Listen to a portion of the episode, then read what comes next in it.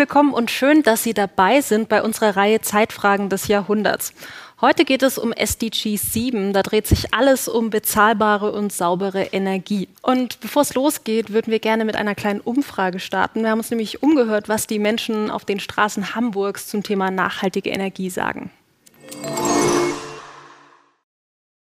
Ich glaube, wichtig ist das falsche Wort. Ich glaube, dass nicht nachhaltige Energie einfach mittlerweile schon überholt ist. Sehr wichtig einfach nachhaltig und vor allen Dingen sauber, damit ja, wir unsere Umwelt nicht kaputt machen. Ich persönlich halte den Atomausstieg für ungünstig, solange wir noch nicht die Technologie haben, das vollständig zu ersetzen. Wenn wir aus der Kohle aussteigen, aus dem Gas, woher soll dann der Strom kommen? Vordergründig sind ja viele neuen Energien nachhaltig und sauber, aber wenn man dann mal ein bisschen hinterher schaut, gerade zum Beispiel bei Elektroautos, wissen ja wir alle, wie ähm, die Batterien mittlerweile hergestellt werden oder wie viele Ressourcen da verbraucht werden. Dann nützt mir nichts, wenn ich von A nach B einigermaßen sauber fahre. Ich möchte Ihnen als erstes unsere Gäste heute vorstellen. Ich bin froh, dass Frau Claudia Kempfert bei mir im Studio ist. Sie ist Professorin für Energiewirtschaft und Energiepolitik und Leiterin der Abteilung Energie, Verkehr und Umwelt beim Deutschen Institut für Wirtschaftsforschung. Hallo. Schön, dass Sie da sind. Danke für die Einladung. Sehr, sehr gerne. Zugeschaltet aus München ist der Direktor des größten Wissenschafts- und Technikmuseums der Welt, dem Deutschen Museum in München, Herr Professor Wolfgang Heckel. Er hat erst vor kurzem dem Thema Energiewende eine Sonderausstellung gewidmet und die ist jetzt gerade auf dem Weg nach Tokio. Schön, dass auch Sie heute dabei sind. Gerne, danke. Ja, Frau Kempfert, wir haben gesehen, dass den Menschen nachhaltige Energie, dass das Thema sehr, sehr wichtig ist und dass wir wissen, dass auch gerade die Jugend das Thema nachhaltige Energie und erneuerbare Energien vorantreibt. Gerade bei Fridays for Future haben wir einige Forderungen. Im April 2019 hat Fridays for Future sechs Forderungen an die deutsche Politik gestellt. Sie wurden gemeinsam mit zahlreichen Wissenschaftlerinnen formuliert und sollen eine Grundlage dafür bieten, dass wir die kritische Grenze von 1,5 Grad globaler Erhitzung nicht überschreiten. Dazu gehört, dass wir schon 2035 Klimaneutralität in Deutschland erreichen. Der Kohleausstieg muss bis allerspätestens 2030 erfolgen. Und 2035 brauchen wir eine hundertprozentig erneuerbare Energieversorgung. Gleichzeitig müssen mehrere Maßnahmen sofort umgesetzt werden. Deswegen brauchen wir ein Ende aller Subventionen für fossile Energieträger. Ein Viertel aller Kohlekraft muss jetzt abgeschaltet werden. Und wir brauchen eine CO2-Bepreisung auf alle Treibhausgase. Der Preis für den Ausstoß von Treibhausgasen muss schnell so hoch sein wie die Kosten, die für uns und zukünftige Generationen durch ihn entstehen. Laut dem Umweltbundesamt sind das ca. 180 Euro die Tonne. Könnten Sie diese Forderungen für uns einordnen und wie stehen Sie dazu? Die Forderungen sind richtig, weil sie auch auf, die, auf den wissenschaftlichen Erkenntnissen basieren, die da zeigen, wenn wir die Emissionen senken wollen und ja auch müssen zur Einhaltung eben des 1,5 Grad Ziels, des Klimaziels, müssen wir auf 100 Prozent erneuerbare Energien umsteigen. Das heißt, weg von Kohle, weg von Atom hin zu einer Vollversorgung mit erneuerbaren Energien. Das, was hier gefordert wird, auch vom Fridays for Future, ist äh, möglich, weil wir, wenn wir jetzt sehr schnell werden, auch beim Ausbau der erneuerbaren Energien, in der Summe auch tatsächlich 100 Prozent mhm. hinbekommen. Und es sind Teamplayer. Das heißt, man muss jetzt nicht äh, unbedingt nur Wasserkraft haben, was ja eine gewisse Beständigkeit hat, sondern äh, Windenergie, Solarenergie in der Kombination und Flexibilität, das heißt auch Digitalisierung.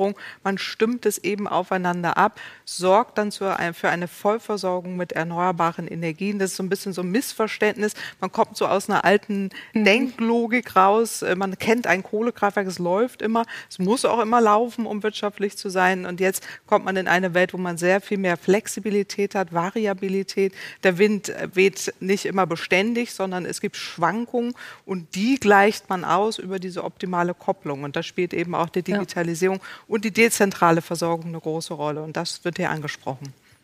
Herr Heckel, ähm, die Verbrennung fossiler Brennstoffe ist ja die größte Ursache für den Klimawandel.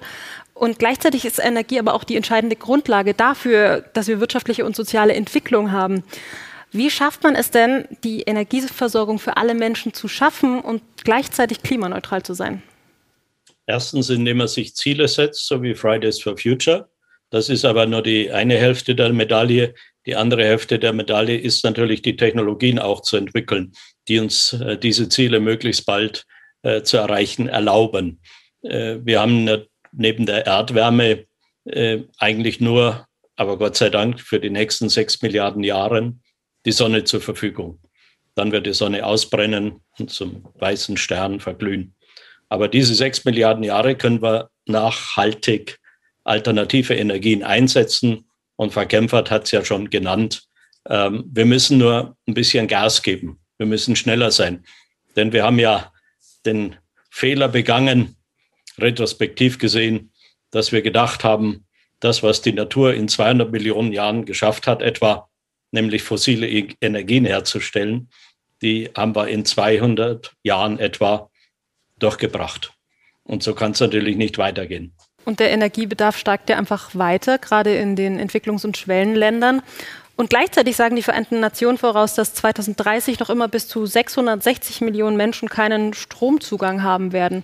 An Sie beide die Frage, wie geht man mit diesen beiden Kontrasten um?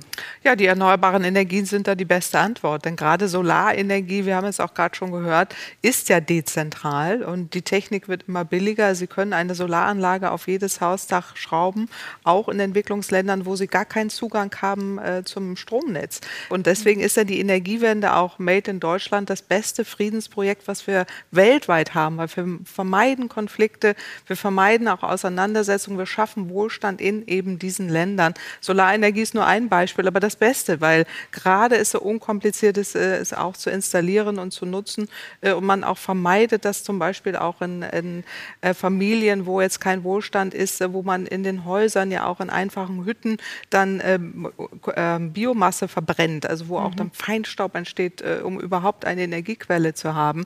Das zu vermeiden, indem man dann auch zum Beispiel Solarenergie nutzt, ist einfach die beste Lösung. Und deswegen ist, ist es toll, wenn wir auch hier äh, gemeinschaftlich äh, solche Techniken in der Welt anwenden.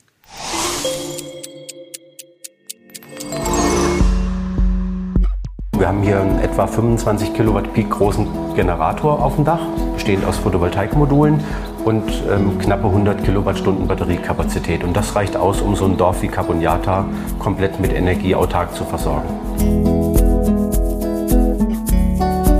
Es gab einige wenige Dieselgeneratoren, die sich privilegierte Dorfbewohner leisten konnten.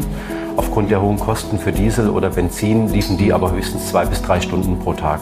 Seitdem wir Caponiata elektrifiziert haben und hier eine hundertprozentige Verfügbarkeit von Strom existiert, ist das Dorf extrem gewachsen. Ganz viele neue ähm, Einwohner haben sich hier angesiedelt. Ganz viele Gewerbetreibende haben sich angesiedelt. Es gibt hier ganz viele Shops, in denen gekühlte Getränke verkauft werden. Es gibt Public Viewing, es gibt Restaurants, es gibt Schweißer. Gemessen an der vorigen Stromerzeugung mittels ähm, Stromgeneratoren, Diesel- oder Benzinbetriebenen Generatoren, zahlen die Einwohner jetzt nur noch ein Drittel für Energie. Und die Einsparungen haben sie genutzt, um das in ihre Geschäfte zu investieren und sind expandiert. Es hat auch viel Einfluss auf Gesundheit. Ne? Die Leute können Wasser pumpen, sie können Getränke kühlen, sie können Medikamente kühlen. Das gab es alles früher nicht.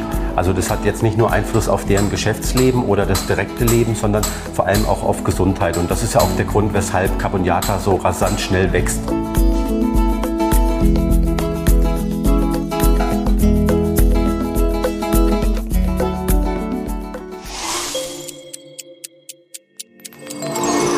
Muss natürlich, wenn ich das sagen darf, diesen Ländern helfen, äh, sowohl auf der Kapitalseite als auch auf der Technologieseite, dass die Dissemination stattfindet, tatsächlich von Technologien, die äh, an vielen Stellen auf dieser Erde entwickelt werden, vor allen Dingen natürlich auch, wenn jetzt beispielsweise die äh, Photovoltaik genannt ist, in Hightech-Ländern. Und dass diese ähm, Möglichkeiten äh, auch äh, an Länder anderswo als in der ersten Welt gehen. Dafür sorgt ja auch unser Minister Gerd Müller, aber das muss sich beschleunigen. Wassersat ist das weltmodernste und größte Solarkraftwerk, erheblich mit deutschen Steuermitteln finanziert und äh, ist die Lösung für die Zukunft, Sonne, Energie umzuwandeln in elektrische Energie. Wassersate muss hundertmal, tausendmal in Afrika und in Indien vervielfältigt und umgesetzt werden. Stichwort Innovationen. Es wird immer wieder darauf verwiesen, dass Deutschland bei der Entwicklung erneuerbarer und sauberer Energien eine sehr wichtige Rolle spielen könnte, eine Vorreiterrolle. Und es gibt tatsächlich sehr vielversprechende Entwicklungen im Großen und im Kleinen. Und deswegen habe ich im Vorfeld mit den Gewinnerinnen des diesjährigen Jugendforscht Sonderpreises Energiewende gesprochen. Mariella Benkenstein und Marit Kock. Ja, schön, dass ihr da seid. Ihr habt den Preis vom Bundeswirtschaftsministerium ja dafür bekommen, dass ihr eine Batterie entwickelt habt, die viel umweltfreundlicher und kostengünstiger ist als so eine herkömmliche Batterie. Wie seid ihr denn auf die Idee gekommen? Tatsächlich liegt uns beiden unser Klima und vor allem auch unsere Erde sehr am Herzen. Und wir haben uns gedacht, dass wir beide zusammen was entwickeln wollen, was quasi die Erde weiterbringt und gegen den Klimawandel entgegenwirkt. Und dabei ist uns halt aufgefallen, dass ein großes Problem ist, dass die erneuerbaren Energien sehr viel Strom zwar produzieren, jedoch dieser Strom nicht gespeichert werden kann, sodass halt Probleme entstehen wie wetterabhängiger Strom, dass wir halt ähm, zum Beispiel bei der Solarenergie, wenn keine Sonne scheint, einfach keinen Strom mehr haben. Und im Zuge dessen haben wir uns dann mit dem Thema der Redox Flow Batterien beschäftigt und sind im Zuge unserer Recherche darauf gestoßen, dass man die Flüssigkeiten, die in einer normalen und herkömmlichen Redox Flow Batterie benutzt werden, auch einfach austauschen kann mhm. gegen andere Stoffe, wie zum Beispiel CO2 und halt Wasser, welche auf unserer Erde in einer Vielzahl halt vorhanden sind und welche man auch nutzen kann und welche halt auch im Zuge dessen kostengünstig sind. Und das war das, wie wir eigentlich darauf gekommen sind, unsere Batterie zu entwickeln. Genau. Okay, Redox Flow. Äh, ja. Okay. Ich weiß nicht, was das ist und ich weiß auch nicht, wie diese Batterie funktioniert. Vielleicht könnt ihr mir das mal erklären. Ähm, genau, also wir haben hier im Wesentlichen eigentlich zwei Teile in unserer Batterie. Also wir haben einmal diesen Raum und einmal haben wir den Raum in diesem Tontopf. Und der Tontopf ist sozusagen eine Art Membran, durch die wir halt kleine Teilchen hindurchflitschen können. Das ist essentiell für die Funktion unseres Prototypen. Und wir haben jetzt zum Beispiel hier haben wir jetzt CO2 drin, nur mal angenommen. Und wenn jetzt Strom kommt, Strom sind ja kleine geladene Teilchen und wenn jetzt eben Strom kommt, dann regen diese kleinen geladenen Teilchen das CO2 an, eine andere Form einzunehmen. Also es bildet sich eine neue Verbindung, ein neues Molekül und das ist sozusagen in einem energiereicheren Zustand. Das wäre dann zum Beispiel das Aufladen. Wenn wir jetzt aber zum Beispiel unseren kleinen Ventilator hier anschließen, dann fordert er eben genau diese kleinen geladenen Teilchen wieder ein. Die neue Verbindung löst sich wieder auf und wird wieder zum CO2. Mhm. Wow, und was war jetzt der Redox-Flow?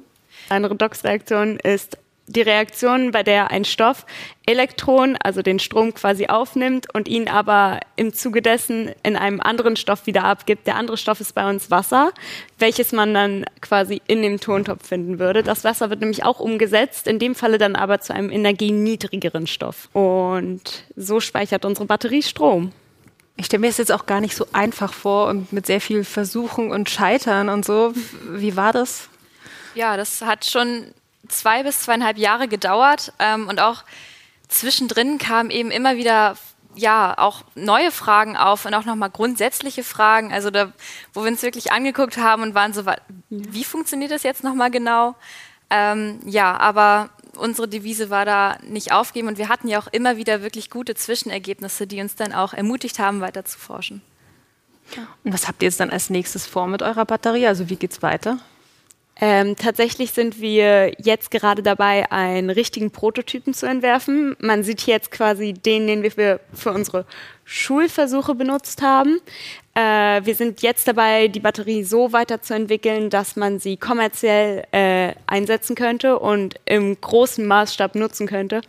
Und dazu ist es aber wichtig, dass wir ein paar Sachen optimieren. Zum Beispiel muss das System unter Druck gesetzt werden und es muss auch nochmal wegen der Sicherheit geguckt werden, wegen der verschiedenen Stoffe, die halt entstehen. Und deshalb, da sind wir gerade am Forschen. Da haben wir auch jetzt Kontakt schon zu jemandem, der das mit uns ja. entwickeln möchte. Des Weiteren sind wir dabei, die Batterien noch effizienter zu gestalten, damit noch mehr Strom gespeichert werden kann und wir noch mehr kostengünstig den Strom ja, speichern können einfach. Wow, ja, ich bin auf jeden Fall sehr beeindruckt. Also vielen, vielen Dank an euch beide, dass ihr da wart und wir sind auf jeden Fall sehr gespannt, wo wir euch wieder sehen werden, weil wir werden euch wiedersehen, da bin ich mir sicher. Ja, hoffentlich. Dankeschön. Wir haben jetzt gerade gesehen, was die beiden Gewinnerinnen von Jugend forscht auf die Beine gestellt haben. Wie wichtig sind denn so Initiativen wie Jugend forscht? Jugendforscht ist ein wunderbares Modell, äh, wie man äh, junge Menschen begeistern kann für die Zukunft. Und wenn jemand selber etwas macht, ich erlebe das alle zwei Jahre mit, haben wir die Regionalausscheidung im Deutschen Museum. Äh, man lernt so viel von den jungen Menschen, weil sie Ideen entwickeln, auf die man nicht gekommen ist. Und das ist der Beginn der Wertschöpfungskette in Deutschland. Wenn wir Jugendliche motivieren, Probleme zu lösen, die vor allen Dingen ihr Leben in der Zukunft auch betrifft. Jetzt in dem Fall Batterien ist es genau so. Frau Kempert, Fakt ist ja, dass sich das Ausbautempo für saubere Energien mindestens verdoppeln muss, um SDG 7 umzusetzen. Hat sich denn aus Ihrer Sicht die Sicht auf dieses Thema durch die Pandemie verändert und vor allem auch nachhaltig verändert? Ich würde sagen, schon. Es hat sich verändert, es hat sich auch nachhaltig verändert. Wir alle merken, egal wo wir sind, es kann nicht so weitergehen wie bisher. Also die mhm. Pandemie hat uns auch mehr zueinander gebracht. Es hat auch gezeigt, welche Probleme wir haben, wenn wir gegen die Natur agieren und unser Wirtschaften, damit sind jetzt wir gemeint in den Industriestaaten, geht eben zu Lasten der Natur, zu Lasten der Umwelt und auch zu Lasten des Klimas. Und auch die vielen Klimaereignisse, die die Menschen weltweit spüren, von den Waldbränden, Überschwemmungen, extreme Winde, auch das ähm, schafft mittlerweile ein einheitliches Bild.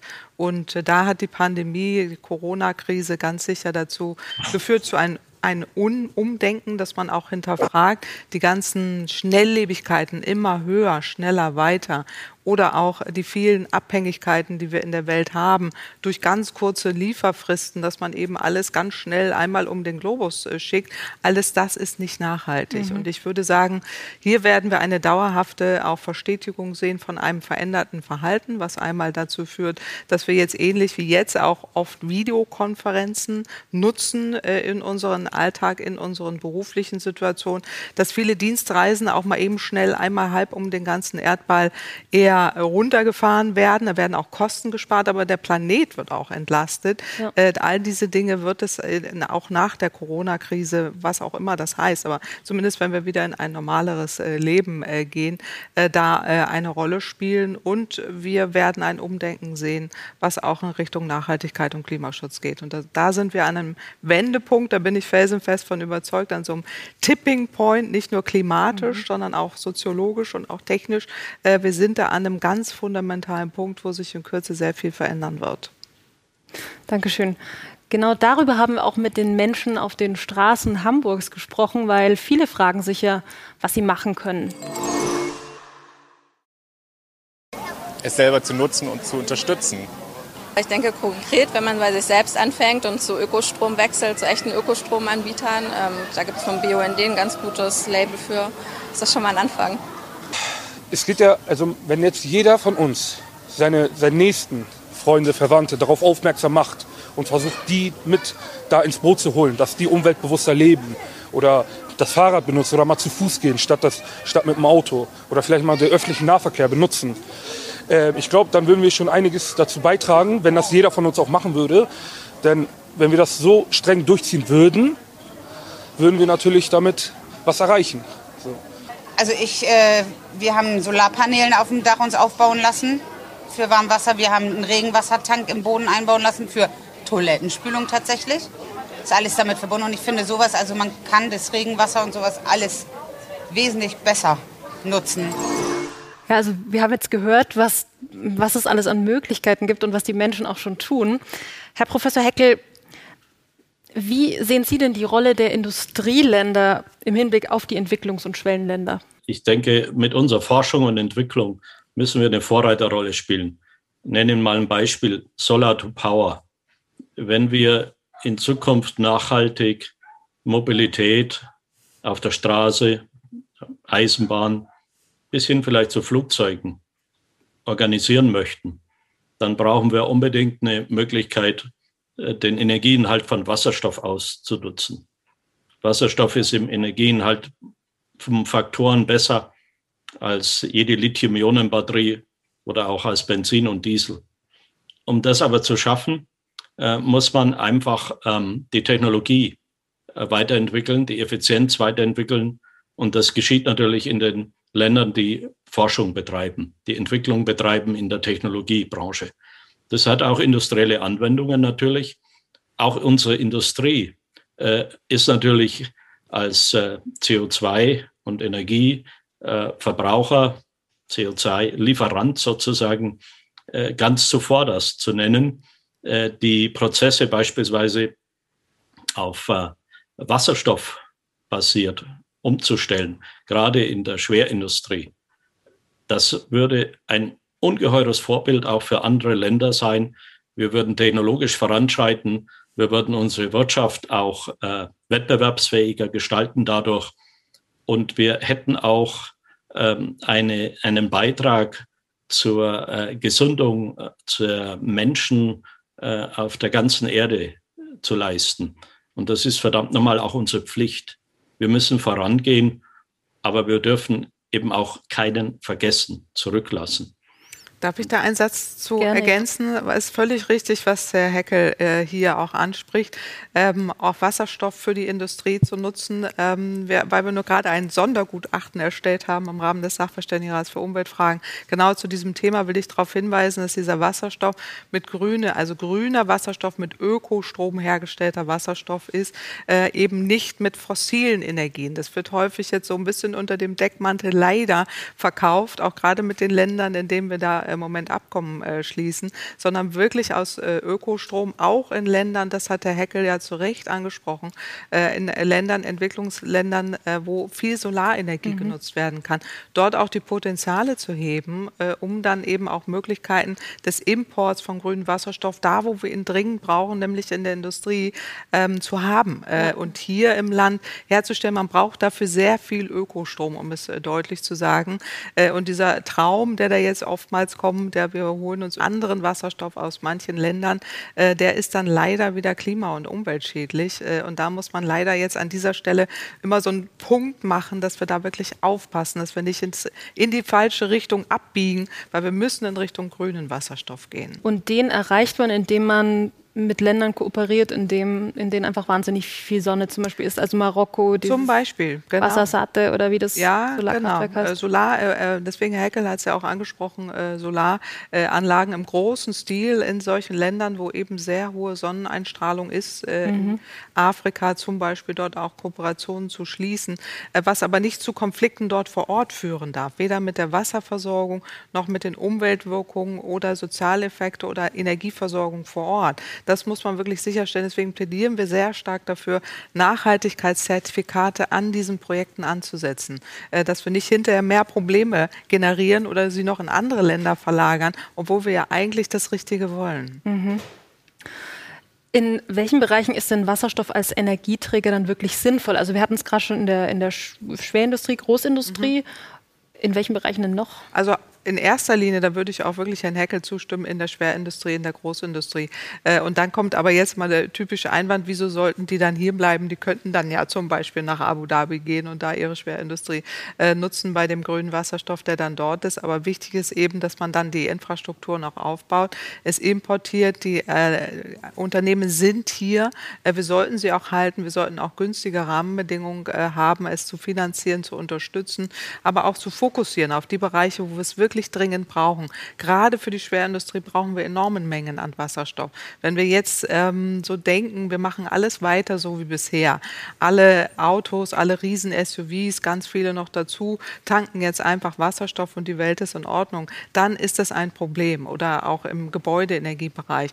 Die, die Infrastruktur, die umgebaut werden muss, umgerüstet werden muss, bedarf dann wieder auch Jahrzehnte. Und da sollten wir jetzt wirklich in diese Bereiche auch fokussieren, das unterstützen, wo wo wir es tatsächlich brauchen, um jetzt auch schneller vorwärts äh, zu kommen. Und bei der Verkehrswende brauchen wir dann mehr Elektromobilität. Den Ökostrom immer da, wo es möglich ist, ihn auch direkt zu nutzen, ist auf jeden Fall effizient. Äh, aber in der Zukunft brauchen wir eben auch äh, grünen Wasserstoff im größeren Stil. Vielleicht noch daran erinnern, dass man, Wasser, wenn man CO2 an Wasserstoff bindet, äh, kann man Methan erzeugen. Und für Methan haben wir bekannterweise äh, im Grunde genommen das Gasnetz äh, in Deutschland schon vorhanden. Und äh, anzufangen bei der Schwerindustrie ist richtig, aber wir werden, glaube ich, auf äh, Mittelfrist nicht, äh, wenn wir unsere Mobilität aufrechterhalten wollen, nicht umhin kommen, dass wir Elektromotoren über eine Brennstoffzelle mit Wasserstoff versorgen. Die Energieinhalt von Wasserstoff ist einfach nicht zu schlagen. Wir sollten es nutzen. Und Die es gibt ja erste Pilotprojekte auch. Züge fahren mit Wasserstoff, Lastwagen fahren mit Wasserstoff. Äh, auch die Strategie der Bundesregierung hat sich ja jetzt da ein bisschen hin äh, in die Richtung entwickelt. Am Ende äh, kann man auch eine Infrastruktur an Tankstellen ausnutzen, wo man eben statt Benzin und Diesel Wasserstoff tankt. Der Energieinhalt nochmal von Elektrobatterien wird aus meiner Sicht es niemals möglich machen, wenn nicht absolute neue Durchbrüche kommen in der Batterieforschung, dass wir flächendeckend mit Lithium-Ionen-Batterien äh, den äh, Straßenverkehr beispielsweise bedienen. Also für den Schwerlastverkehr würde ich sofort zustimmen ähm, und auch für den Schiffsverkehr und auch für den Flugverkehr. Und da braucht man ihn tatsächlich, da stimme ich völlig überein, da geht es auch um die Energiedichte. Für den Pkw-Bereich ist wirklich das Elektroauto so viel effizienter. Die Kosten für Batterien sinken enorm. Äh, die Fahrzeuge müssen leicht werden, sie müssen digital werden, sie müssen effizient werden und vernetzt. Dann brauchen wir auch viel weniger Ökostrom und dann können wir es auch nutzen. Da geht es wirklich um eine Verkehrswende, um eine Optimierung, also alles so weiter wie bisher. Nur alle Fahrzeuge tanken äh, dann ähm, Power to Gas oder äh, eben äh, Power to Liquids, diese flüssigen Treibstoffe. Das ist tatsächlich Verschwendung. Also da würde ich eher dafür plädieren, das, äh, darauf zu fokussieren, wo wir es wirklich dringend brauchen. Aber das Wasserstoffauto ist ein Elektroauto. Schon klar, aber du äh, musst ja den grünen Wasserstoff, der so kostbar ist, der muss ja hergestellt werden. Äh, und dann auch wirklich für die Bereiche zu priorisieren, jetzt für Schwerlast, für Schiffe, für Flüge, wo wir es jetzt wirklich dringend auch brauchen, ist mir absolut sinnvoll, als wenn wir jetzt anfangen bei den äh, SUV-Fahrern, äh, die sehr gut auch. Nicht anfangen, aber, aber, äh, aber, aber, wir müssen dort mal hinkommen. All die SUV-Fahrer, die wollen auch noch weiterfahren. Die können ja auch weiterfahren mit dem Elektroauto. Die gibt es ja jetzt nee, auch in kürzester Zeit. Das ist Nightmare. Elektrobatterien zu produzieren, äh, zu recyceln, ist eine Nightmare. Also da gibt es einen großen Dissens. Äh, wir wissen aus der Forschung, dass die Batterierecycling tatsächlich auch äh, möglich ist. Das zeigen wir auch in unseren äh, Gutachten. Äh, aber es geht wirklich darum, jetzt nicht über SUVs zu reden, sondern wir reden in der Zukunft über geteilte Mobilität, wir reden über leichte Fahrzeuge, wir reden auch über eine Verkehrswende und die kann nicht über SUVs gehen, sondern die geht darüber, dass wir, dass wir wirklich auch Fahrzeuge haben, die, die da kompatibel sind. Ich habe zum Abschluss noch eine Frage an Sie beide. Und zwar, was brauchen wir für das SDG 7 in den nächsten Jahren, Herr Heckel? Äh, wir brauchen die Kultur der Reparatur. Nicht nur keep the oil in the soil muss der Gedanke sein, sondern bevor du recycelst, repariere. Die EU hat ja jetzt das Recht auf Reparatur auch eingeführt, proklamiert, muss noch in nationale Gesetze übersetzt werden. Was ich repariere, verbraucht keine, braue, keine graue Energie.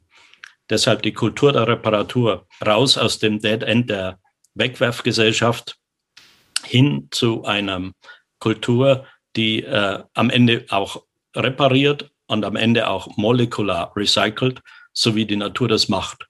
Denn wenn eine Pflanze aus dem Boden wächst, benutzt sie die Atome und Moleküle aus dem Erdboden, das, den Kohlenstoff aus der Luft, aber am Ende des Lebenszyklus gibt sie alles wieder molekular zurück.